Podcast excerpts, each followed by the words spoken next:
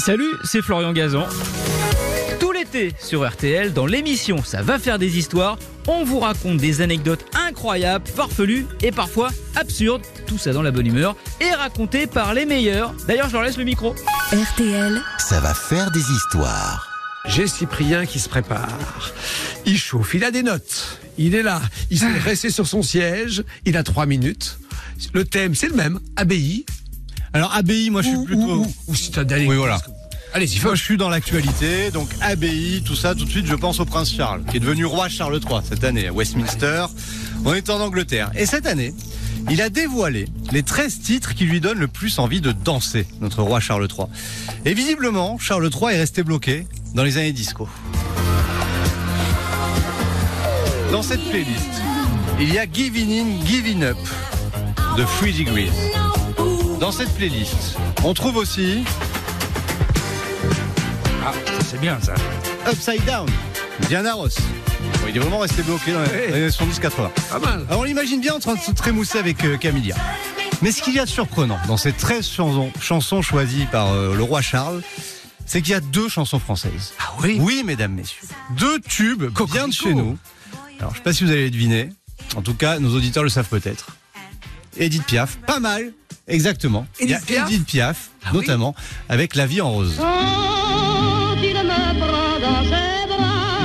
Alors, c'est pas hyper dansant. Ah oui, c'est ça, parce que je.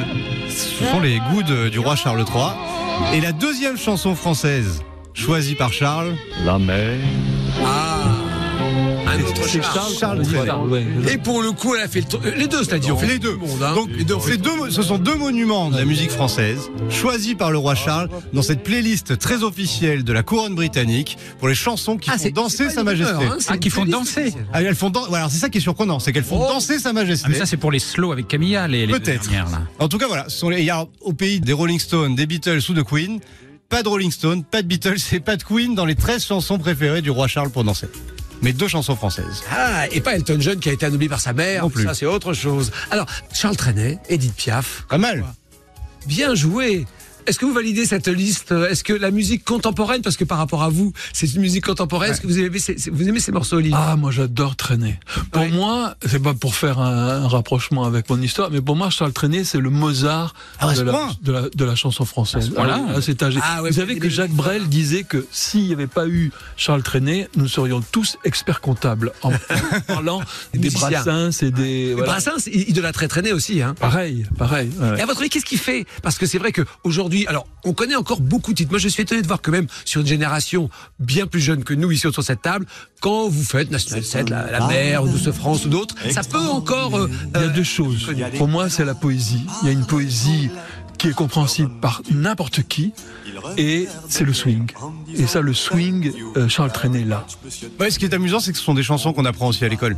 Dès la maternelle, enfin moi je le vois avec mes enfants.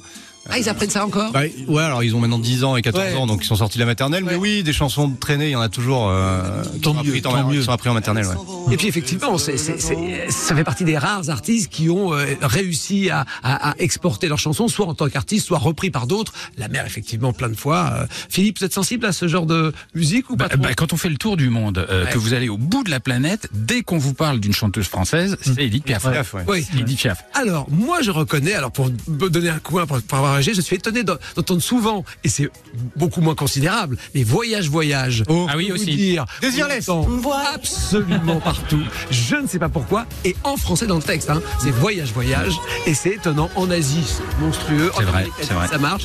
Et Alors moi j'avais eu ça avec moi Lolita, oui, ah, euh, c'est- Ah. que j'avais entendu en Espagne, improbable. oui, voilà. Alors, Alizé, ça marche aussi très Alizé, bien, exactement. plus contemporain. Mais c'est vrai que c'est surprenant parce que Edith Piaf, c'est sûr, traînait souvent. Mais c'est vrai que Voyage, Voyage, qui est une, une artiste, euh, euh, Désirless, a quasiment un tube. Oui, c'est vrai. Mais, euh, mais c'est un tube la salue. mondial assez surprenant. Merci d'avoir écouté cette histoire. Retrouvez tous les épisodes sur l'application RTL et sur toutes les plateformes partenaires. N'hésitez pas à nous mettre plein d'étoiles et à vous abonner. À très vite.